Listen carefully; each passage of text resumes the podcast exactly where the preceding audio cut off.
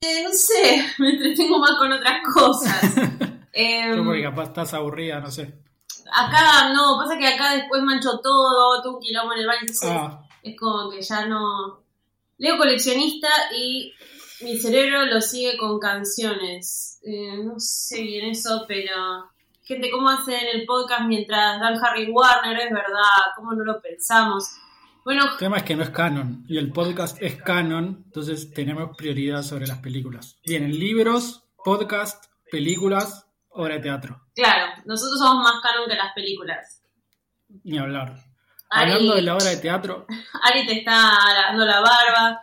Me desperté de la siesta de pedo hace cinco minutos. Yo me desperté de la siesta, no de pedo, porque me puse alarma hace media hora. Así que, bueno, nada, cualquier cosa que diga eh, puede ser porque estoy medio dormida todavía. ¿Por qué siempre Ah, con sombrero de- pato? Yo creo que porque no se quiere peinar, me parece muy bien. tengo el pelo muy largo, entonces Ah, está facha, pero no pasa nada. Eh, me gusta que igual es Eh, el de Grand Prix. De Disney. Sí.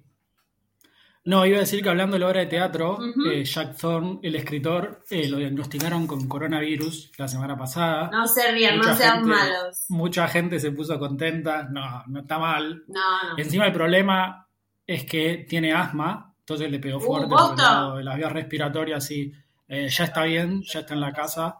Eh, el tema es que también tiene un hijo muy chiquito Sí, y la esposa creo que ninguno de los dos dio positivo, claro. pero ya se está recuperando. Eh, pero nada, pobre Jack Thorne. Qué bajón, no, no. No No, mató a nadie, mató, mató una historia, un fandom completo, Bueno. pero nadie real. Por eso, por eso, igual, nada. A mí me puso un poco mal la noticia. Oh, yo sé, te estoy jodiendo, yo porque ya lo leí en la No, no, no, no. No, yo ya lo sé también. Igual yo también hice chistes. Pero me dio pena porque el chabón lo puso en Twitter Mm. y un montón de gente le contestaba mala onda. No, ¿en serio? Sí, sí, sí, muy forros. Tipo, si haces el chiste, hacelo por privado. No, No se lo hace. qué guachá, claro, hacerlo por privado como nosotros con 139 otras Claro. personas. Sí, ese es el torneo de Gidar Matías. Em, a ver, chiques, hoy es el día de decirme cosas lindas a mí, porque yo la otra vez le dijeron de la barba pato, de la gorra pato, de la bolsa pato. No, paren, yo me pongo mal. Eh, miren, me puse un filtrito y todo, así que me parece que hay que un poco repartir, ¿no? Voy a, voy a dejarlo ahí que quede, porque viste que esto tarda encima hasta que nos contestan.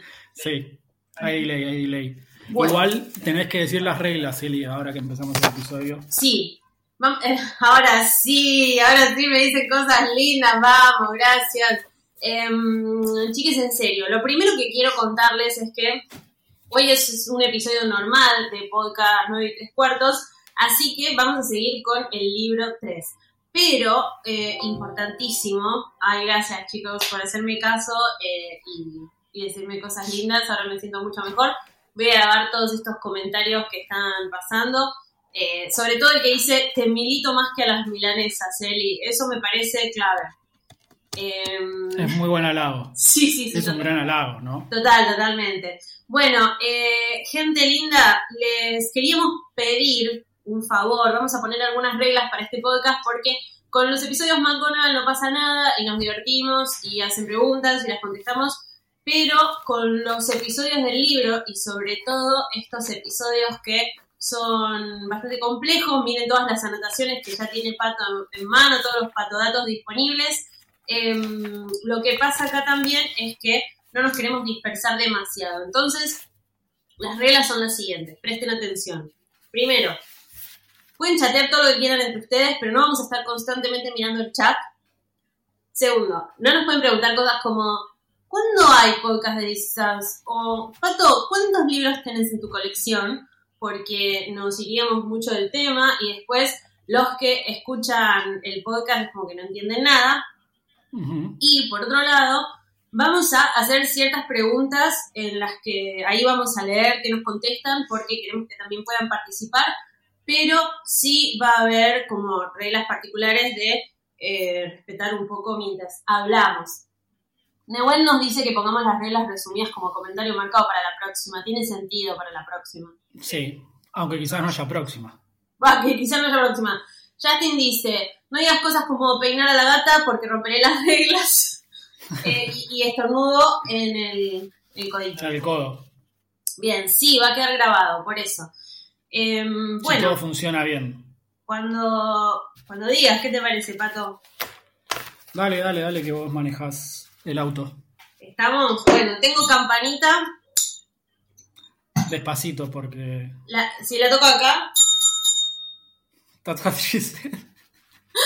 Sí, ahí suena bien, ahí suena bien. ahí está bien. Bueno, tengo campanita, tengo el libro y tenemos gente. Así que yo creo que ya podemos empezar. ¿Vamos? Podemos arrancar, podemos arrancar.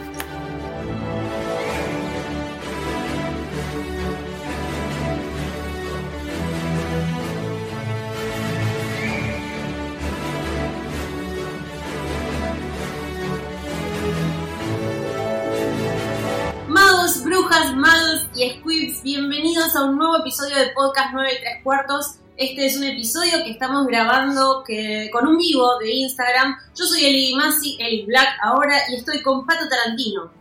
Hola, Pato. Hola a todos. Ahí está. Hola, Eli. Eh, bueno, Pato está con gorra, la gente ya halagó su barba.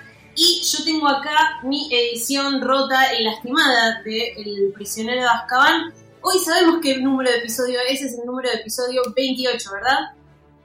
El episodio del podcast, Sí. eh, sí, y del capítulo de Azkaban hacemos el número 7. Capítulo número 7, si lo quieren ir a agarrar, es el Bogart de El Ropero, ahí se ve un poquito.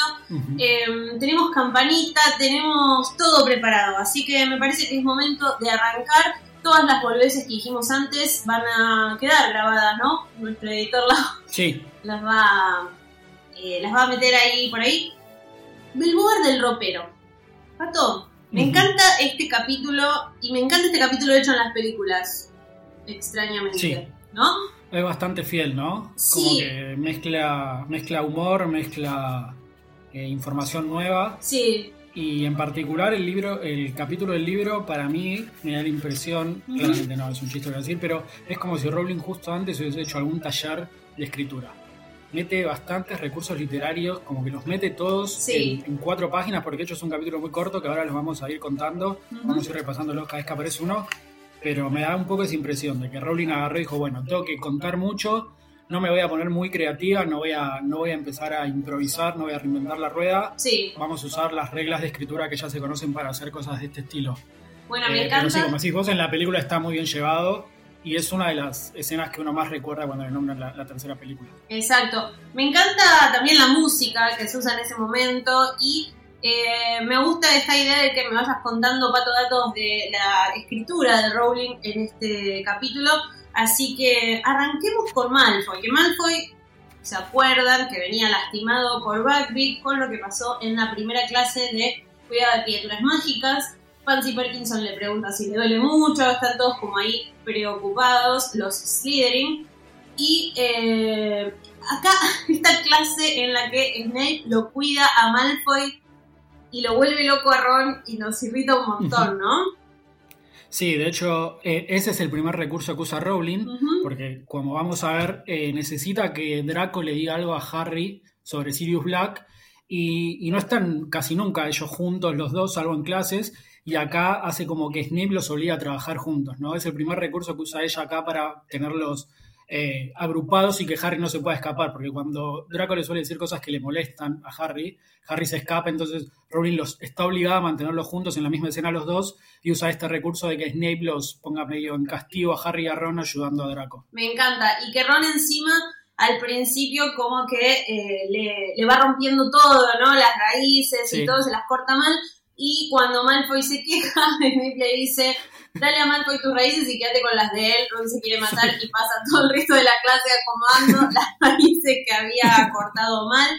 Em, bueno, Malfoy empieza, ¿no? A pinchar. Como vos decís, si pincha Sí. con Hagrid, eh, le dice, lo vieron últimamente, no va a durar mucho como profesor. ¿Cómo estás con este momento, Pato? La pasaste muy mal, ¿no? No, es. Sí. ¿Qué le.? Sí, no sé, es como que. Aparte, se quiere morir Malfoy, porque ya sabemos lo que pasa después. que Harry sigue como profesor, es vital en toda la historia. Sí, Así que le salió mal. Pero sí, se ve un poquito eso de que, de que es malo. Y también da un poco la impresión, no creo que sea, pero te hace dudar un poco el tema de si en realidad Draco se hizo eh, lastimar para que Hagrid tenga alguna especie de repercusión, porque ya sabemos que el padre le tiene bronca desde el segundo libro y el consejo Sí. escolar como que lo quiere echar. Entonces dejo un poco esa duda de... Creo que sería muy rebuscado aparte de Malfoy porque al, al fin y al cabo es bastante miedoso, bastante cagón, lo Sí. hemos dicho. Em, pero la gente, en algo que dije que no íbamos a leer, pero necesito porque se está repitiendo, la gente dice dos cosas, que Malfoy tiene OSDE Me y seguramente no, no quiera que el resto de los alumnos de Hogwarts y los muggles usen la enfermería. Y que No, a las no vayan 11 de la noche... Exacto. Y que a las 11 de la noche de hoy se aplaude por Harry. Me sumo al aplauso por Entonces, perdón, pero- en- ¿Qué? no, que acá en Caballito, si escuchan a alguien aplaudir a las 11 y gritar mucho, estamos acá aplaudiendo por Harry. Con bubucelas, todo, eh, me Con parece re interesante. Ya les digo, estamos leyendo Harry Potter, así que alguna reglita puedo romper. Y en este caso veía tanto pasarlo de Ode que me pareció muy interesante. Eh, bueno, después vamos a debatir si Malfoy lo hizo o no a propósito, pero eh, acá empiezan a hablar y ya Harry se empieza a poner nervioso. Le dice Sí. que su papá tiene mucha, mucho peso en el consejo escolar. Quién sabe si mi brazo va a volver a estar algún día como antes. Harry le dice, por eso haces todo el teatro para ver si echan a Hagrid. Em, bueno, Snape se pelea con Neville, eso pasa Sí, siempre. Sí, pero es muy importante acá porque otra vez uso el recurso Rowling porque después sabemos lo que pasa con Neville y Snape al final de este capítulo Sí. y, y vuelve a dejar muy en claro el, El desprecio que le tiene Snape a Neville, ¿no? Sí, y, y que hay una relación muy mala. De hecho, le dice algo bastante, no sé cómo lo tenés en español, pero le dice, eh, hay algo que, que entra a través de tu cráneo, algo así, es la versión en Sí, inglés. le dice, hay algo que que pueda penetrar esa gruesa calavera que tienes. Sí, como que es bastante violento Snape y es de vuelta, como te viene preparando, es como el warm-up o el precalentamiento para lo que va a haber después Neville cuando se enfrenta a su. Creo Entonces, que- de vuelta, acá Rowling hace una escritura muy, en ese sentido es un poco básica, ¿no? Los recursos que está usando para presentar lo- las próximas escenas. Pero bueno, es- era necesario. Creo que es un libro todavía para chicos, el tercero, en el 99. No le podemos decir, che, te zarpaste en básica porque está bien. Tenía que presentar un montón de cosas en un capítulo y, y vale. No, era, era necesario y por otro lado, me gusta que este medio es un libro que usa todos esos recursos, ¿no? Independientemente Sí. del capítulo en particular, es un libro que va planteando cosas del pasado eh, y mezcla un poquito con lo que va a pasar en los próximos, entonces vamos encontrando algunas pistas sobre la historia de los personajes.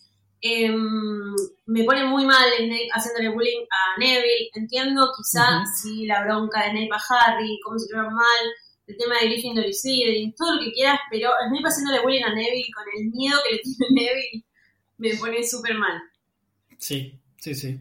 Bueno, Hermione lo ayuda, ¿no? Le dice, puedo ayudar a Neville a arreglarlo. Eh, acá vieron que Snape le dice, no creo haberte pedido tu ayuda. No es la parte de una... No, no, no la bardea más a Hermione. Pensé que la bardeaba más, pero sí le dice a Neville que al final de la clase le iban a dar unas gotitas de la poción a eh, Trevor, al sapo, y eh, que eso quizás lo anime a hacer las cosas correctamente. Al final vemos que Hermione lo va a ayudar ahora en unos, Sí. en unos minutos de capítulo, pero yo siempre me pregunté, ¿realmente Snape iba a matar a un sapo? Y es la pregunta que queda. Hoy cuando lo releía también me preguntaba eso. Yo creo que no, porque de hecho lo que está haciendo igual es... eh, están probando una poción para achicarlo, creo que es. Sí, no, creo que lo mate aparte, ¿no? A lo No, sumo le no. hará otra cosa. O, o le puede dar el veneno y al toque le da algo para recuperarlo. O sea, lo vas a asustar un poco a Neville. Aparte me parece como una eh, un castigo muy grave, ¿no? O sea, te sale mal una poción, Te te, mato a la te puede ir mal. Digo, te, te puede ir mal, o sea, te ponen una mala nota y listo. No creo, no, no me parece justo que aparte de ponerte la mala nota te maten al animal. Pero bueno, Snape no es una buena persona. Creo que todos coincidimos y si no hay una crucecita acá al lado para el que diga que no, Para poder bloquearlos. Eh, pero sí, me queda esa duda también. Yo creo que no lo hubiese hecho, pero bueno. Bueno, Tampoco Eh, se entiende, nunca me queda claro el por qué el odio hacia Neville. Está así obvio, porque si hubiese elegido Voldemort a Neville, Lily vivía, pero sí, como sí, que no yo, tiene la culpa Neville de que no lo hayan elegido tampoco. yo creo y acá sí que no voy a mirar los comentarios porque me voy a... Me voy Yo a los leo, yo los leo por vos y te digo, y te voy contando. Bueno, no voy a mirar los comentarios, por favor, Leslie, eh, no, no escribas por un rato, pero no, lo cierto es que siento un poco que es algo cobarde de Snape atacar al más débil, ¿entendés? Sí, Todo el tiempo está atacando al más débil, o sea, Harry sí, bueno, busca la forma de bardearlo, pero después constantemente se la agarra con el Gryffindor al que vemos al menos o percibimos como más débil. Entonces ahí también me da otra pista de lo que pienso sobre Snape, de que, de que no es el hombre más valiente que Harry conoció, que tuvo un montón de actitudes valientes en sus momentos, pero que es recobarde al final. Sí, coincido 100% con vos y das el pie para algo que quería hablar cuando terminemos el capítulo, como para, no sé si para cerrar, porque quizás no da un montón de tiempo para debatir, lo voy a decir después, pero sí, coincido 100% con vos. Ahí Snape es malo, o sea, no hay otra, otro adjetivo para calificar lo que le hace a Neville. Eh, sobre todo por la personalidad de Neville, porque hacérselo a Harry, bueno, Harry es el elegido, tiene un montón de cualidades, digamos, no es tan inseguro en ese tema, pero Neville tiene un montón de inseguridades y Snape es como que le va ahí al hueso, a donde sabe que a Neville le duele. Igual creo que también es lo que lo hace tan buen personaje, ¿no? Porque la complejidad que tiene y cuando vos te, te, pones a pensar y decís, bueno, pero entonces acá estaba haciendo bueno y acá estaba pensando tal cosa, y más adelante, que ya lo vamos a hablar, lo que hace con los dientes de Hermione, es como, todo eso me parece de una crueldad tremenda. Sí, sí, sí, sí, es un hijo de puta, perdón por decirlo. Ay, qué difícil. Bueno, eh, espero que nadie esté escuchando con niños chiquitos. Igual que somos como los yankees. ¿Qué papá no dijo adelante de un nene no, una palabrota? Eh, a los yankees decís shit y se ponen a llorar porque están los chicos. ¿Viste? Pueden decir fuck una vez por temporada. Claro, pero aparte están mis hijos de 17 años, güey, pará, amigo, tus hijos saben lo que hacen cuando no los ves, eh, ¿sabes cómo hablan? ¿Cómo hablan? no, todavía no lo digas, Pato, tenemos tiempo. No dije nada. Em, eh, bueno, Neville le pide ayuda a Hermione y James Finnegan empieza también a hablar y le dice, eh, Harry, ¿por qué no? ¿Por qué no tiene que saber Harry? Eh, Harry, ¿te enteraste? El profeta de esta mañana dice que vieron a Sirius Black. Tiempo, Eli, por favor. Tiempo. Le dice literalmente, eh, Harry. sí. Yo acá tengo. Le trabajaron como, eh, Harry, una moneda para la birra. ¿Qué dice ahí? No dice, hey Harry, está bien, está bien, pero te preguntaba cómo lo habían traducido en Salamandra si le habían puesto, eh Harry. No, no sé, Pero que me salga, eh Harry. Claro, sí, sí, le, le, dicen así. Es raro. Eh, Harry. dijo, dijo James Opinion y aparte dice, eh, Harry, ¿leíste el diario? Recolgado. Eh, bueno. nada, le dice eso y le dice, te enteraste esta mañana, vieron a Sirius Black. Harry y Ron se miran sospechosamente. Eh, y bueno, Malfoy levanta la cabeza también para escuchar, así que ahí ya vemos lo que vos decías, que se empieza a prestar atención para meterse en, la, en la charla. No muy lejos de acá, lo vio una maga, los magos piensan que solo es un criminal común y corriente. Llamó la línea directa, pero cuando llegaron los del Ministerio de la Magia se había ido. Y sí, imagínate hasta que la maga llegó a su casa. Sí. No sé por dónde va. No, no. sí, sí, no, estaba, eso, me, me, llama la atención lo de. No, no, no. Eh, lo de la línea directa es raro, ¿no? O sea, está bien, los magos usan teléfono, pero como que ahí hay, te puedes comunicar con el ministerio. Yo pensaba eso, que pusieron un teléfono en el ministerio que pudiera comunicarse con, que los magos pudieran llamar ahí, es una cosa rara, pero si podés meterte al ministerio a través de un inodoro, podés hacer cualquier, podés poner un teléfono. Sí.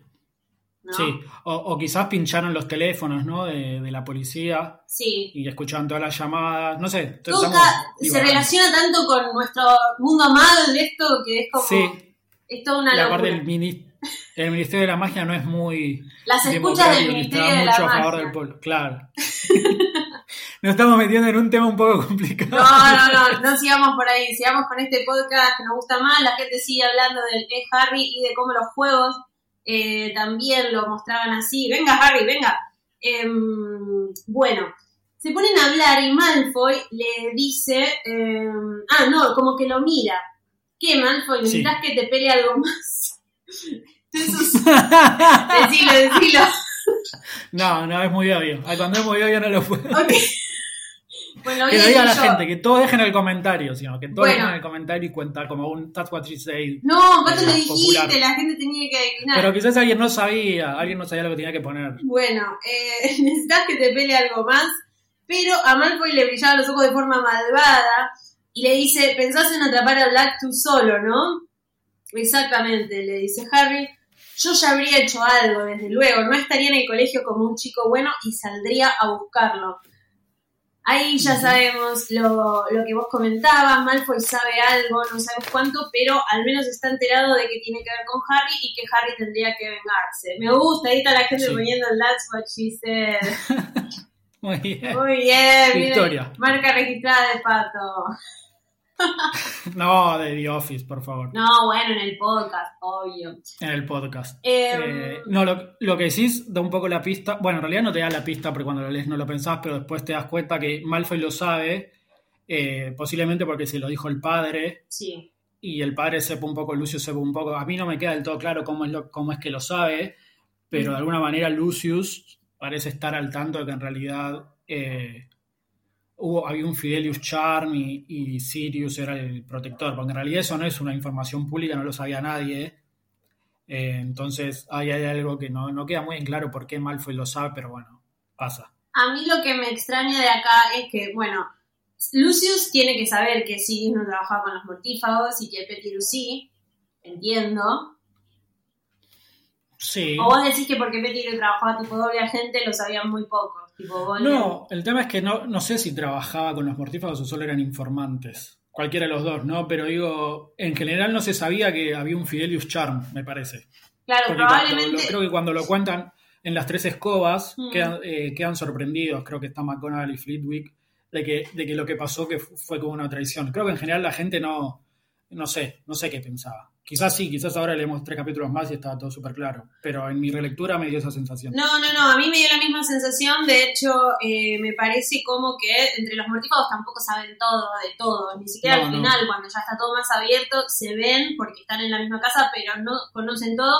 Y sí, acá mucha gente nos está diciendo que no todos los mortífagos se conocían entre sí, así que tiene más sentido nuestra teoría. Sí, saben la parte Sí. de la historia, parte de la historia que debe haber salido en el profeta en su momento, y Malfoy debe saber mucho más que Harry porque Harry estuvo en cualquiera. Eh, no, no leyó un diario mágico, ¿no? Todo ese tiempo. Eh, pero bueno, sí, eh, Malfoy, nada, ese comentario. despu- sí, Continúa, por favor. Continúa, no, continúa, por favor. Perdón si te piso, es que esto llega tarde a veces, pero Ya lo sé, por eso, por eso. Lo mismo digo yo. Bueno, iba a decir no, nada más que Malfoy lo sigue pinchando, le dice, tal vez preferís no arreglar el eh, no arriesgar el cuello, perdón, se lo querés dejar a los dementores, pero en tu caso buscaría venganza. Y ahí sí es re claro que Malfoy sabe algo, Snape se mete y les dice ya deberían haber terminado. Em, Harry se preocupa por lo que quiso decir Malfoy, Ron le dice son cosas que inventan, no te preocupes. Y ahí se ponen todos en un semicírculo porque Snape pide para que vean lo que le pasa al sapo de Neville, ¿no? No al sapo de Neville, al sapo que tiene Neville. Que posee, desde Claro. que a su mascota. Exactamente. ¿Hay algún pato dato? ¿Hay algo que quieres agregar? No, no, no. Lo único que, bueno, Ron dice que, eh, respecto a lo anterior, que Draco lo está inventando todo. Creo que Ron no está al tanto y después, cuando al final del libro nos enteramos que pareciera estar igual de sorprendido que Harry cuando le cuentan la historia. Sí, esa historia aparentemente, como es también otra generación, no llegó tanto, no se hizo tan famosa dentro de la generación de Ron. Y aparte él, viste que él siempre sabe menos que Hermione, por ejemplo, que leyó Sí, todo es a un nabo. Tenés ganas de decirlo. Es su salame, dale, sabe que es su salame. Eh, no, bueno, la verdad es que eh, Ron sabe bastante por su familia, pero se ve que este tema ni hablaban. Ron es medio boludo, dice la gente. Eh, tu filtro de pestaña me pone nerviosa cuando cerrás los ojos. Ay, ya sé, pero al menos me pone un poco más cara de despierta, chicos. Ya fue, escúchenme. Ah, te queda bien, Eli. Gracias, Te queda bien Pato. el filtro de pestañas. Eh, imagínense ser Harry pobre, te encajan al mundo mágico y medio que te burlan si no sabes algo. Tipo, qué sé yo, hasta hace poco era amable, es verdad. Es verdad, es verdad eso. Y sobre lo de Ron, es medio boludo, nos están diciendo, usted se tiene que arrepentir. Otra Vos, frase yo no digo que es boludo. Ah, yo a Ron lo banco. Sí, sí, sí, no, sabemos, sabemos. Em, bueno, Snape se enoja porque al sapo no le pasa nada, funciona, eh, se hace un renacuajo y le saca puntos a Gryffindor, le dice, te dije que no lo ayudaras, Ranger, pueden retirarse. La bronca, pero la bronca que me da este momento, qué tipo sorete. O sea, Está mal igual, no hay que copiarse. no, Tiene pero razón, fue una ayuda, una colaboración. Vos estás No, a favor Eli, de los bullies. El otro día me, me cagaste a pedos porque dije que había que hacer bullying y ahora vos estás fomentando copiarse. Mirá que nos deben seguir muchos profesores. Pero, perdona a los profesores, pero decí la verdad, nunca te copiaste. Yo, No importa mi experiencia personal. yo era muy buena alumna, pero alguna vez Yo también, me he pero sí. copiado. Lo que nunca pude es hacerme Sí, sí, sí. machetes. Una vez quise hacerme como con letras muy muy chiquititas, tipo con Arial 4, ¿viste? Y cortarlos y ponerlos atrás de la regla y eso, y nunca... eh, es, No, como, no. es como que tengo, tengo cara de culpable. Estos cachetes Está se bien, ponen igual. muy colorados. Machete es una cosa, copiarse es otra. Yo lo que hice era tipo, me iba al baño con el celular y googleaba rápido algo. Bueno, pero vos ibas al colegio con celular. No, ahora en la, en la No, facultad. boludo, de la facultad. No, Pero bueno, no, no, no, no me podía correr todos los teoremas. ¿sabes? no, no, por eso. Eh, mira, acá las tapitas de los calcos de las calcos científicas, bueno, con las calculadoras y con las cartucheras, ¿no? Esas que mirabas así un poquito. Pero, pero no, yo preguntaba directamente. Yo miraba a mi compañera, que siempre era amiga o amigo, y le señalaba la pregunta. Mirá que era múltiple choice. No, no. Eh, bueno, Millennial para copiarse, Pato. No, no, ahí dijo, ahí aclaró. Eh, el celu- Sí. Los celulares aparecieron cuando yo estaba en quinto año. De hecho, mi primer celular fue un Nokia 1100 para el viaje de egresados a Bariloche. Y me acuerdo que la primera persona que tuvo un celular tuvo un kiosera, que se le cambiaban las tapitas de colores. ¿Te acordás? Y tenía Sí, el sí, celular, sí, tenía el celular ahí arriba y no podía buscar, no podía hacer nada, pero se hacían notitas con las cosas, ¿viste? Sí. Bueno, Pato, eh, se van de la clase súper enojados, Malfoy se les adelanta y se empiezan, eh, se empiezan a pelear, pero lo más loco es que están hablándole y se dan vuelta y Hermione no está, y de golpe Hermione está de nuevo ahí. Ron le pregunta cómo lo hizo, porque ella estaba como medio agitada, cómo hice qué. Eh, ah, tuve que regresar a buscar una cosa. Bueno, obviamente lo que está pasando nosotros lo sabemos, pero eh, hay distintas pistas de que a le está pasando algo o que hay algo raro en su comportamiento. Te pregunto, Sí. ¿Te diste cuenta de que pasaba algo o No, no, no? no, no, ni de casualidad. Ahora releyendo es muy obvio y de hecho Sí. me doy cuenta que cada vez que Hermione aparece de la nada hay algo que pasa para distraer a Harry y Ron. Acá le, que se le rompe la mochila a Hermione, Sí, son esos recursos que vuelve a usar Rowling, y cada vez que ellos la ven y le preguntan, che, ¿te pasó algo? Le pasa algo a Hermione y a alguno de los tres o aparece alguien como que la conversación gira y se pierde el punto de lo que estaban hablando. Claro. Entonces de vuelta es Rowling diciéndote, mira, cada vez que pasa algo no te vas a dar cuenta. Igual acá eh, Ron pregunta, le pregunta a Harry como muy literalmente, ¿no sentís que Hermione nos está diciendo algo, nos está ocultando algo? Para mí ya empieza a dar los primeros indicios de esto va a tener algún, algún juego hacia el final del libro. es cada vez más claro, pero yo recuerdo que para mí literalmente fue una sorpresa cuando me enteré qué era lo que estaba pasando, porque ya desde el principio que McGonagall se la lleva, sabes que hay algo. Cuando Ron le pregunta también te das cuenta de que hay algo raro, pero como no teníamos este recurso de los viajes en el tiempo, no conocíamos, justamente en este libro No. conocemos lo que es un giratiempo, no, no, no caía en que podía hacer eso, ¿no? Pensaba que podían estar pasándole tareas o ayudándola con algo, pero en el momento no me daba cuenta. Sí, eh, para mí igual, de vuelta, ya lo dije mil veces, no me gustó el recurso del viaje en el tiempo, pero sí, bueno, no ya llegaremos, a, ya llegaremos a ese momento. Eh, estaba mirando si tenía un giratiempo acá, pero no, no lo tengo a mano como para mostrarlo. Tengo ese No. giratiempo gigante que venía en el ajedrez, que no te lo puedes colgar porque Sí. es como así. Eh, pero No bueno. lo puedes ni girar, no lo puedes ni girar. No, no, no, Eh, no hay chance. la, ge- la gente está diciendo, es verdad, acá, acá Ron no es tan boludo, iba a decir Rowling. Acá Ron no es tan boludo y se dio cuenta, igual se da cuenta media, flaco, dale. Te desaparece todo el tiempo tu mejor amiga y decís, che, ¿nos está ocultando algo? Se da, Más atención, Ron. se da cuenta Dale, medias y porque es Hermione y, y siempre le está Sí. prestando atención, aunque no se dé cuenta de por qué le está prestando atención, siempre está medio atrás de lo que hace. Es verdad, como dice Vivi, siempre atento a lo que hace Hermione. Y alguien dice, Abu, eh, bullying al giratiempo, por favor. Pato, ¿querés contar rápidamente por qué no te gusta el giratiempo? Me parece que meterse con los viajes en el tiempo es muy difícil en cualquier historia y a Rowling no lo termina de hacer bien y empieza creando un montón de reglas para que funcione que no terminan de cerrar. eh, es la típica de, bueno, ¿por qué no salvaron a los padres de Harry? Y dice, pero en realidad no puedes cambiar el pasado, pero en realidad es como no lo estás cambiando, estás haciendo lo que había que hacer. Mirá lo que hicieron los Avengers. También fue un quilombo Endgame por todo eso. Sí, por eso. Para mí el tema de los viajes en el tiempo es muy difícil de hacer bien. Creo que Robin no lo hace del todo bien. Lo hace bastante bien. Y si no, mira Kurt Child, que bueno. Campanita. La- Gracias. La Gracias, tenía, la tenía, la necesitaba usar todo el tiempo, no sabía cuándo la iba a poder usar.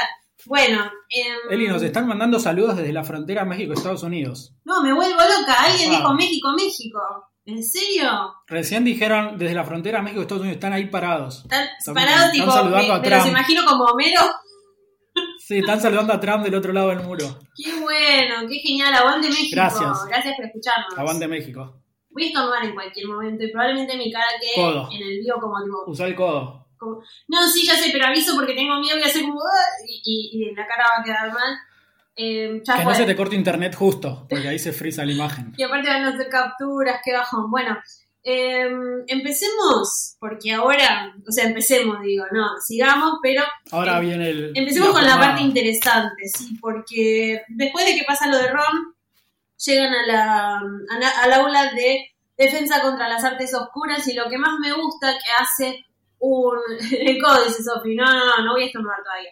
Pero lo que más me gusta que hace una relación directa con el libro 5 y la clase de Ambridge es que Sí. les dice, metan los libros en las mochilas, no los van a necesitar para la clase de hoy, solo será práctica, necesitarán las varitas mágicas. Y que acá dicen, siempre ya era indicio de que era algo bueno, que fuera sin libros, y al revés, en el futuro van a decir, oh, Ambridge siempre le sacaba las varitas, ¿no?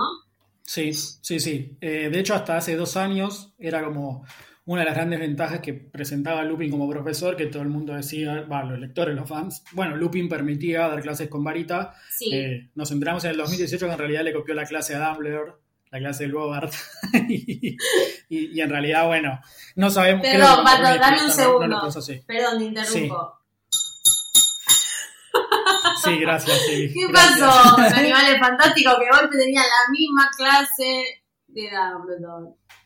Por favor, Lupin. Eh, Hacé, hacé la clase vos, estás en tu casa todo el día al pedo, no laburás hace cuatro años, ponete a hacer la currícula, aunque sea. me parece Dijo, bueno, el- clase de Bogart. ¿Qué nos dio Dumbledore? Ah, sí, esto en el armario. Y Pero no, aparte- vale. Dumbledore dando la clase en el armario y McGonagall con 35 años. No lo puedo creer.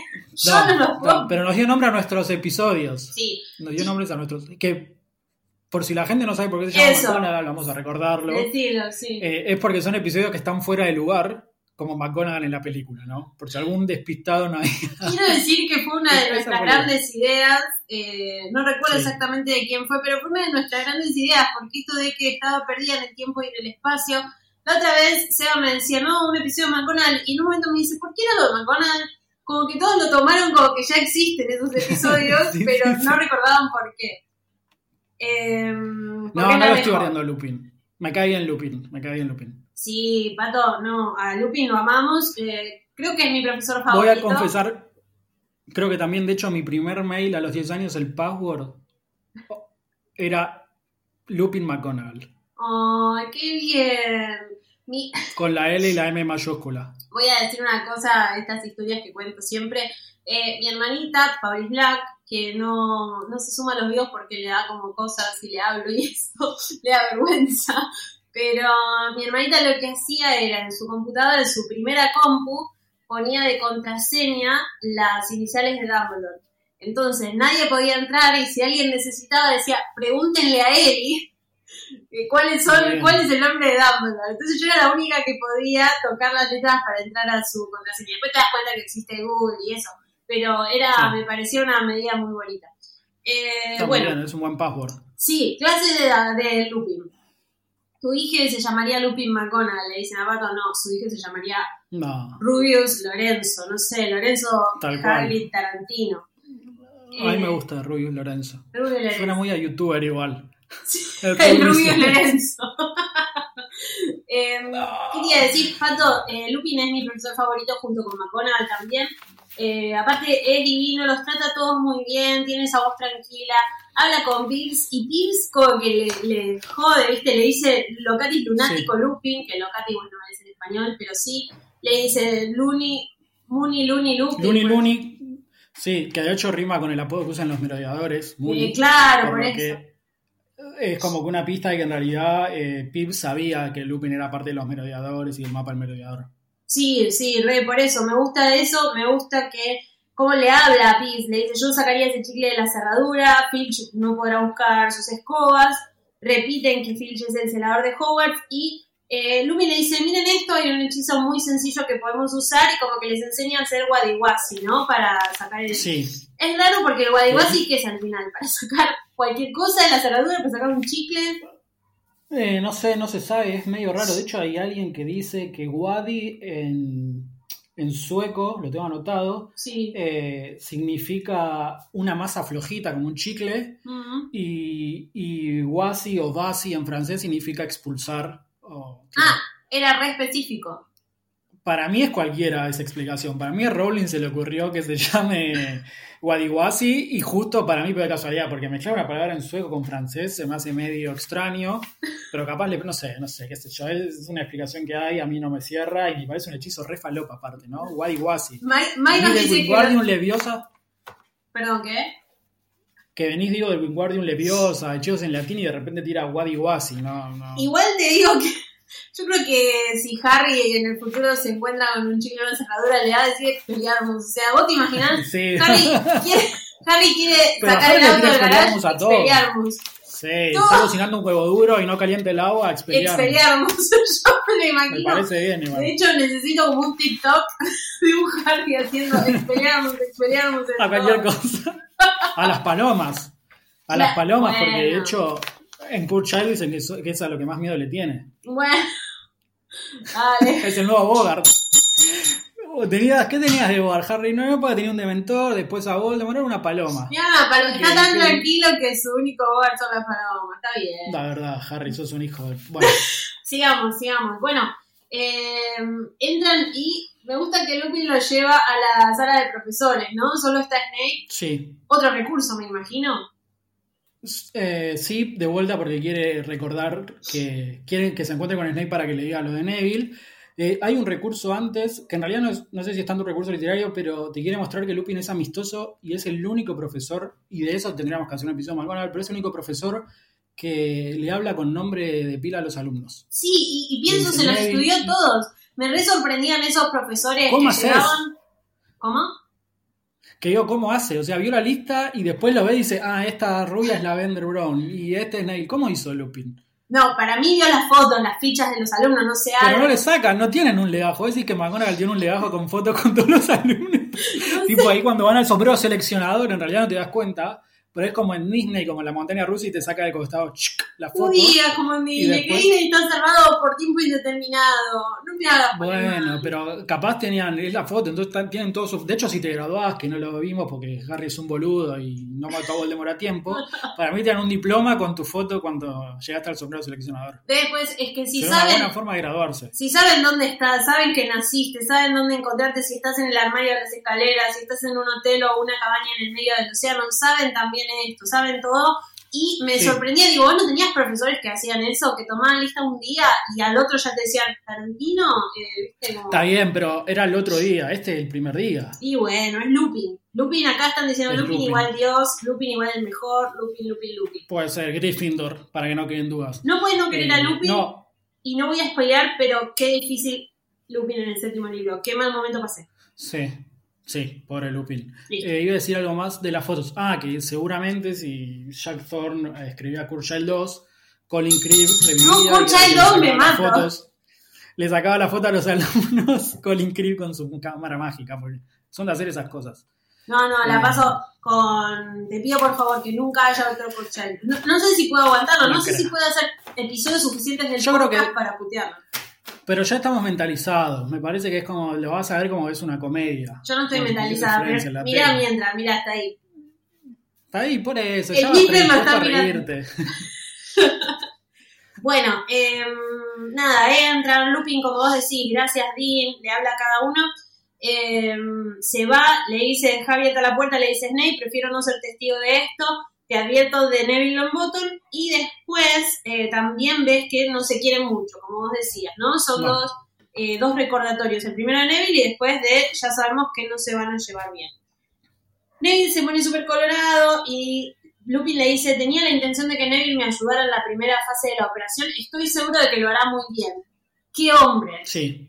¡Qué hombre! Qué hombre. Y esto es muy importante para lo que quería contar después, cuando cerramos el capítulo, pero lo podemos decir ahora.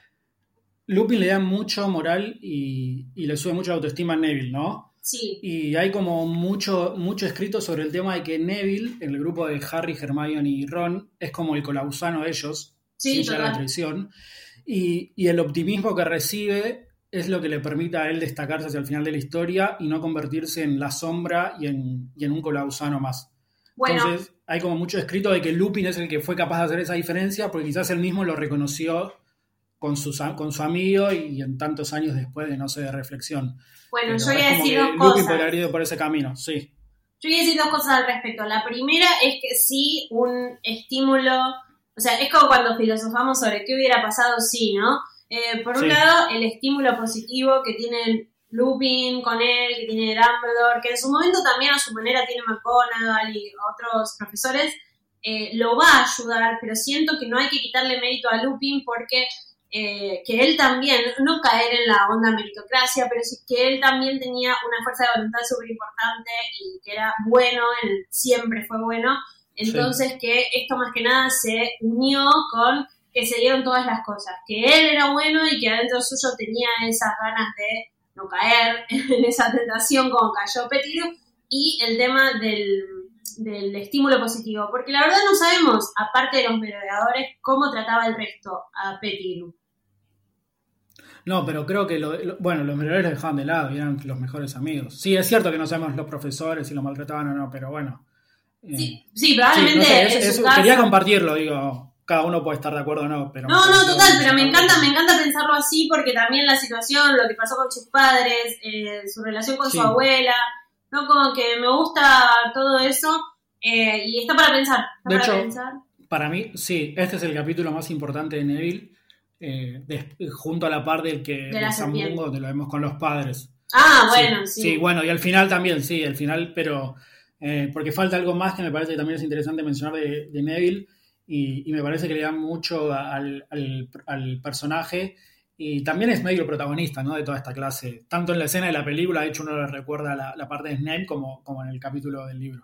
De hecho, hay un pop de Snape con toda la ropita. Sí, con toda la ropita de la abuela de Neville. Me encanta eso. Bueno, mucho amor está recibiendo Neville y sí, un último comentario que quiero hacer es que si bien por el parecido físico quizá y eso, la gente lo compara más con Colausano, también tiene mucho de Lupin, ¿no? Que si Sí. mm, no estaba tan como como no estaba tan dejado de lado como Colausano, pero tampoco era de los amigos principales, los amigos eran Sirius y James, y Lupin también tenía sus resguardos, sus reparos con ciertas actitudes, ¿no? Sí, Lupin era un poquito más tranquilo. Lo cierto que decís también Neville tiene Lupin que después se convierte en profesor y, y parece ser el profesor buena onda. De hecho, le dicen, mándenle saludos al profesor Neville. Y, y give professor love. Sí, exactamente. Entonces, eh, tiene un poco de, de- de Lupin Neville y mejor porque me parece que se merecía redimirse o que su personaje pueda tener un poquito de eso hacia el final de la saga. Bueno, eh, antes de seguir quiero decir que estoy leyendo los comentarios sobre los merodeadores y la verdad eso es otra cosa que me pasó con, con el futuro de los libros, no lo quiero decir ya porque todavía ni nos metimos en la historia, pero otra cosa que me pasó es eso, la decepción de ver el peor recuerdo de Snape y conocer un poco cómo eran los merodeadores de chicos, ¿no? Sí. Sí, Bueno. igual para mí eso es un gran acierto de Rowling, de que no cayó en la dicotomía personaje buen, personaje malo. Eh, de hecho, bueno, Dumbledore es el caso como emblemático hacia el final de la saga por la revelación que se da, pero hay muy pocos personajes que uno puede decir son 100% buenos. Eh, Neville. parece, ¿no? No sé. Neville, sí, Neville, Ron y Hermione, después McGonagall entre los profesores, pero todos los demás tienen sus grises y eso me parece que está bueno, sobre todo los más cercanos a Harry, ¿no? Sirius, bueno, el padre, Lupin, es Dumbledore mismo. Snape, los tíos que Vernon y Dursley, que yo entiendo que, la- que hay un odio por cómo tratan a Harry, pero me parece que están más cerca del mal, pero no son para mí 100% malos. Bueno, de hecho, Petunia Mm. tiene un arco de redención hacia el final en el séptimo libro. Eh, No, Vernon para mí sí, Petunia y Dudley no, pero Vernon siempre es malo para mí. puede ser, bueno, qué sé yo, es el padre ahí de la familia. Harry, de hecho, es su sobrino ni es de sangre, bueno, nada, un McGonagall. Sí, ¿o le, no? le No cagaron la no vida, le ¿viste? Le metieron un mago que encima no era de, de él y encima no, era de los que se llevaban un flaquito ahí. En fin, sigamos con la superclase de Lupin. Bueno, super clase de Lupin en la que eh, empieza preguntando sobre los Bogart porque hay un Bogart en el armario de la sala de profesores. Obviamente cuando pregunta qué es un Bogart, Hermione levanta la mano. Un ser que cambia de forma puede tomar la apariencia de aquello que más miedo nos da. Y acá Sí. es cuando ya le empiezo a pedir a la gente si quiere participar y contarnos cuáles son sus Bogarts. Eh, si no, no pasa nada. Podemos seguir contando que Lupin está muy contento de cómo lo explica Hermione y le pregunta a Harry por qué es difícil eh, saber qué forma tiene un Bogart cuando está solo. ¿No? Harry medio Sí. que le da la cabeza ahí. Medio que, pero contesta bien. Eh, para mí hay dos cosas. Eh, después sabemos que al final del capítulo le hace la pregunta directamente a Harry. Eh, al final del capítulo le dice, no, te doy puntos igual a vos porque no usaste el lugar. Para mí ya sabía Lupin que no tenía que enfrentarse al lugar Harry. Lo Sí. previó y dijo, le voy a tirar un, un, un, un as antes de que empiece la clase. Lo otro que quería comentar es, dice que el Bogart se, mu- se, mu- se mudó al armario eh, ayer y pidió al director si se lo dejaba para poder eh, dar la clase, dice Lupin. Sí. Lo que llama la atención es cómo consiguen un Bogart y hay una explicación que no es canon, porque A está en el jueguito de Hogwarts Mystery, que sabemos que no es canon, de hecho el jueguito mismo dice que no es canon, pero la voy a contar por si a alguien le interesa. Eh, había una, bueno, lo estoy leyendo, no sé cómo traducirlo, pero había una especie de cámara del miedo adentro de, de Hogwarts. Es verdad. Y hay un personaje que es el pariente de Jacob, que tampoco sé quién es, que hace un. rompe la maldición y lo que pasa es es que tu primo, tu hermano mayor, no sé. qué así. sé yo, no sé. Hay, hay demasiadas cosas, historia falopa el mundo mágico.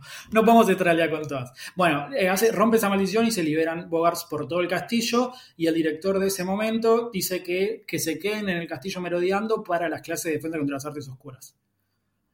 Ok, supongamos que es cierto. Ponele. ¿De dónde lo sacó Dumbledore en Animales Fantásticos?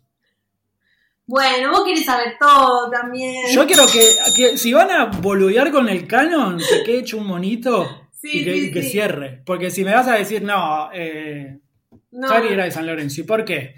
Y porque apoya a Huracán. ¿Y, Y- por qué? No, no. A mí me tenés que terminar todos los porqués. Si no, Bueno, acá no sé si tenemos resolución a los por qué, pero sí tenemos muchos Bogarts. Mi Bogart es Horschild 2, mi Bogart son las abejas, eh, que esta cuarentena no termine. eh, es verdad. La Delphi, cuarentena puede ser. eh, ¿qué más, qué más, qué más? Macrisis, Un Bogart, ah, me preguntan por mi Bogart. eh, la soledad. no sé si es mi Bogart, pero que se te queme la colección. No. Llegas un día a tu casa y están los bomberos en la puerta del edificio. No, me muero. Y te dicen, no, el vecino del séptimo dejó el gas prendido y voló todo por los aires. Ay, no. No. ¿Te Mi? Bo- mi Bogart es, la gente está diciendo Bogarts muy interesantes, pero mi Bogart es la muerte. O sea, mi miedo más grande es ese y ahí sí le doy la derecha a Molly cuando los empieza a ver a todos muertos en el piso. Ese es re mi Bogart. ¿Sabés con quién compartís Bogart, no? Sí, te estoy diciendo. No, pero ¿la muerte de quién? De Bo- no, la- en general, vos decís por Voldemort. Sí, que ve su propio cadáver. Sí, pero ¡Es no. el Bogart de Voldemort! Creo que es más la de los otros. No, no, che. Ya queremos convencer a la gente que soy Hufflepuff. Al menos no que soy Voldemort. No, pero posta, creo que es más la de los otros. Pero otra cosa, no es mi muerte en el sentido de Voldemort ni cadáver, tipo estar muerta. Es como lo que hay después. Eso es lo que me da miedo. Lo desconocido, eso que dice Dumbledore. O sea, sos, sos como Nick casi decapitado. Claro, probablemente me quede acá en el medio. Qué bajón. Te quedás hecho fantasma, Eli. Qué el podcast no termina más. Y voy, voy molestando a la gente. Voy a molestar a Seba, Seba, Seba. No, no seas mala, pobre Seba. No, no, pero en serio, creo que mi Bogart es más eso. Eh, alguien dijo lo grabé, Eli le dio la derecha a Molly. Porque dijiste a Molly. A lo de Molly, sí, Te pero. convenía estornudar y que te saquen el screenshot, Eli. En vez de... de- Creo que era mejor que difundan eso. Bueno, ves, hay gente que la muerte de los hijos no vuelve a viajar nunca más. Como que hay un montón de, de Bogart. Estamos entrando en un terreno súper depresivo, estamos en cuarentena. Sí, no, no nos pongamos mal, chicos. No, no hablemos No. De, de morir y de, de los Bogart tan fuertes, pero sí. yo creo que, que va más por ese lado. Me gusta igual que mientras algunos tienen, como Harry, el miedo al Dementor, a lo más, no sé, eh, a lo más temeroso de todo, otros tienen a las momias. Mucho Hollywood. Claro, ¿no? Es como Aparte raro. va lenta la momia, ¿no? Tipo, corre. Sacale la... Aparte, aparte la, pará, estos pibes son magos, ¿no? Sí, Tipo, a cualquier cosa le tiras un hechizo y se va. claro, es como... Digo, Roy le tiene miedo a las arañas. No sé, tirar Ray de la varita y listo. Expelliarmus. También, Harry le tira Expelliarmus. Ahora que hay polilla por todos lados, Harry rompió toda la casa. La gente está como, la gente está como hablando de sí, de lo de la cuarentena y no bajonear. Piensen igual que este podcast, este episodio es el ridículo, el ridículo, Sí, ¿no? es ridículo este podcast. Es el ridículo. sí, igual Es, sí. eh, la- acto fallido. Acá, acá que cometer un acto fallido. La gente ahora sabe nuestros planes. Eso es real, es ridículo, ¿qué vamos a hacer? El miedo Con él tiene estamos haciendo un curso de stand-up sí, y esto es una especie de, de ensayo para sacarnos la vergüenza de decir pavadas. me parece... Ahora la gente dice que no soy mala sentimientos, que soy Elimort. Me pone mal. Y bueno, Eli, confesaste tu Bogart. No, hay puede ser así. Bueno, eh, terminemos pato con esto porque tengo miedo que nos corten el vivo, ¿eh? Ya pasan cinco minutos. Así que Uy, se- sepan que si se nos corta el vivo de Instagram, vamos a seguir grabando hasta terminar el podcast. Pero eh, bueno, aparece el profesor Snape. Aparece el profesor Snape primero después de que Lupin le pida a Neville que piense en eh, lo que le da más miedo. Y después, para enseñarle a hacer el ridículo, le dice, bueno, ahora eh, creo que vives con tu abuela, pero no quisiera, y él dice sí, pero no quisiera que el Boar se convirtiera en ella. No, no, no, quiero saber si podías explicarnos cómo se viste tu abuela normalmente. Entonces, eh, Neville... Chan. le- ¿Cómo? Chan, Lupin, dale, no le preguntes por la abuela de Neil. ¿Cómo se viste tu abuela? Eh, no, bueno, WhatsApp. Me gusta porque la describe súper bien y después lo vemos a Snape con la ropa de la abuela. Esa, ese momento es el que le da como la patada inicial a la clase porque después empieza a pasar todo muy rápido y Sí. en la película pasa lo mismo. Eh, empieza a mirar a su alrededor y van apareciendo todos. Harry piensa cuál es su hogar y piensa que podría aparecer Voldemort primero, pero después dice no. Lo peor, peor, peor que vi fueron, y lo peor que sentí, fue el miedo cuando aparecieron esos Dementors, ¿no? Dementors, sí. Eh, Viste que cuando antes de que empiece, los Dementors, es. Cuando antes de que empiece dice que Lupin abre la puerta con la varita, con un hechizo, no es que igual le engancha, y Sí. dice, salen un par de chispas, algo raro que en las películas, viste, como que no tienen las chispas las varitas cuando hacen hechizos, Sí. y a mí lo que me llama mucha atención es que no dice nada, hace un hechizo silencioso, que supuestamente tenés que ser muy poderoso, está bien, este es un hechizo pavo, es abrir y girar el- la manija, sí. pero no dice nada y es raro, porque después repiten mucho esto de que los hechizos silenciosos, aunque sean una pavada, son muy difíciles. Lupin hace uno así nomás y nada. eh, para sacar un Bogart. Me Nada, gusta igual que. Lupin es poderoso. Igual después viste que dice que Sí, conoce sí, magia que, que ellos no van a conocer ni ahí. La gente está shipeando a Lupin con Augusta, Lopusta, Lupusta, nos dicen tipo, tiene un montón de, de nombres de ship. Eh, más miedo a los Dementors que a Voldemort, cualquiera Harry, y, pero Voldemort todavía no le da tanto miedo porque no se enfrentó directamente a Voldemort. No, y porque no volvió. Y, y exacto, porque no, como que en ese Voldemort momento... está muerto, no hincha las pelotas. Claro. Bueno, empiezan a por culpa de aparecer... Sirius, ¿no? Pero bueno. Eh, Patricio, no. Empiezan a Y, aparecer... pero si Sirius se quedaba en Azkaban, no se le hará. Bueno. No, pero no, hablemos Y después Harry de eso. terminaba y veíamos la foto de Harry en el, en- cuando se egresaba, le el diploma, todo. Está en Hogwarts, está en Hogwarts. bueno, eh, Pato, se va para atrás Sí. Neville, dice ridículos, pasa todo y eh, después de que Snape sale con el sombrero y todo, empiezan a pasar los alumnos. Parvati, que eh, ve una momia, eh, le hace ridículos y Jamie Finnegan ve, ¿qué ve? ¿Qué ve? Una Banshee. Ridículos Sí, de Porque es nuevo. irlandés. Eh. Jean es irlandés y la- perdón, y la Banshee es como un- una especie de mitología irlandesa, tiene, tiene, es, es un guiño a eso. lo- Que después lo vemos en el mundial, ¿no? También, sí, sí, sí. Bueno, se empieza a despistar el Bogart y empiezan a aparecer distintos, la araña gigante, bueno, de todos lo- los Bogart que también ya vimos en la película. Y en el momento en el que aparece, en la peli es como medio dramático esto porque aparece el Dementor en la película Sí. Y como que Lupin dice, no. Es como re obvio que no Como- quería. sí, sí, tipo el guardaespaldas se tira adelante para Sí, que sí, sí. tiro a Harry. Es re obvio que no quería que Harry lo llegara a ver. Pero bueno, en el momento acá directamente dice muy bien. Y el Bogart estalla. Está ya. Que es la muerte de Voldemort en las películas. Sí. Explota. ¿Viste? ¿Qué onda? Dice que explota en miles de partículas de humo y Sí. desaparece. Y desaparece. Acá O le sea dio que la en idea. ¿Sabes? Yo- en realidad, el final de la película 7, Harry está matando a un Bogart que tomó la forma de Voldemort. Y Voldemort nunca murió. Voldemort no murió. Corta el tomando birra. 2. Con Hagrid. ¿Ves? Cierra todo. ¿Qué capo Jack Thorne? O sea, ¿te das cuenta que Jack Thorne conectó todo? Pobre, que no se muera de coronavirus. Pato, antes de que me corte Instagram, quiero decir que en ese momento, antes de que explote el Bogart, eh, Lupin se pone frente, enfrente y le aparece la esfera de un blanco plateado que flota en el aire. Esto es importante. Es muy importante. eh, sabemos que es la luna por Lupin. La Bender dice que, que piensa después que es la bola de cristal, porque Sí. ella tiene la cabeza en la adivinación de Trelawney. Pero nada, de vuelta, otro recurso para desviarte de Rowling y, y pensar que, que lo que le tiene miedo a Lupin es eso. Eh, termina con una muy buena línea el capítulo, que, porque sabemos que venía Harry y Hermione y se enfrentan al Bogart. Ron dice, le pregunta a Hermione, ¿qué es lo que hubieses visto vos? Una, una tarea en la que te sacaste 9 en vez de 10. Al final del libro sabemos cuál es el Bogart de Hermione y es algo parecido. Dice que es sí. diciendo que desaprobó. Sí, sí, diciendo que desaprobaste. Así Sí. que...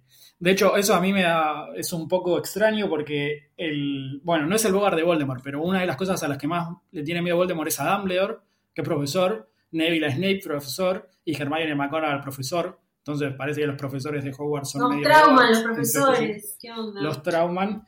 Y lo último que quería decir es que si bien el, el Bogart de Neville es Snape, en realidad representa eh, toda esta idea que, que hablamos de Neville, de que es inseguro y Snape es como la personificación de eso, ¿no? de lo que le transmite inseguridad y no lo deja expresarse ni crecer. Eh, entonces, los dos Bogarts importantes de este capítulo, que es el de Mentor que no vemos, y el Snape para Neville, en realidad tienen un trasfondo que es para Neville eso y para Harry el miedo al miedo, a tener miedo, a no poder ser valiente, que es, bueno, un Gryffindor no debería tenerle miedo al miedo. Y pero creo que justamente es por eso, no poder ser valiente. Em, Sí, sí, sí. Son Pato. justificados los dos miedos, sí. Me gusta mucho este capítulo. En un minuto y medio Instagram nos va a cortar el vivo. Vamos a tirar una sorpresa en el grabado que la gente tiene que esperar a que lo subamos para escucharlo. Claro, lo tienen que escuchar sí o sí en, en el grabado de audio. Eh, lo que quiero decir es, escríbanos, por favor, pongan tweets así con hashtag podcast 93 cuartos, no podcast como lo pongo yo, eh, y cuéntenos si les copan estos episodios de cuarentena o si prefieren que directamente sea grabado. Cuéntenos un poco sobre sus boards si no llegaron, sobre todo los que están escuchando el episodio fuera de Instagram. Y nuestras redes ya, los, ya las conocen, pero ahora soy Eli. Black, no soy más y con SC es más fácil. Es Pato. verdad, pero no está el guion bajo. Bueno, No, no está el guion bajo. Pero Pato, ¿lo puedes cerrar vos hoy? Pero pará. Sí, Bueno, lo cierro. No. Tenés, tenés todo, pero. Ay, no tengo la luz acá, tengo otra luz acá. Ay, yo sí. Me salió mal. Bueno, es el momento. Está por es el camarita. momento. Díganlo ustedes si lo dice Pato. Se fue de nuevo antes de que lo digan ustedes. Bueno, muchas gracias. eh, Acá estoy, acá estoy, acá estoy. acá estoy. No, todavía no se fue. Díganlo ustedes, díganlo ustedes. No lo dice. Ahí está, ahí lo dijo Justin. Ahí está, el primer Nox, Otro Nox. Otro Nox, entonces. ahí está. Uno, dos, tres. Nox.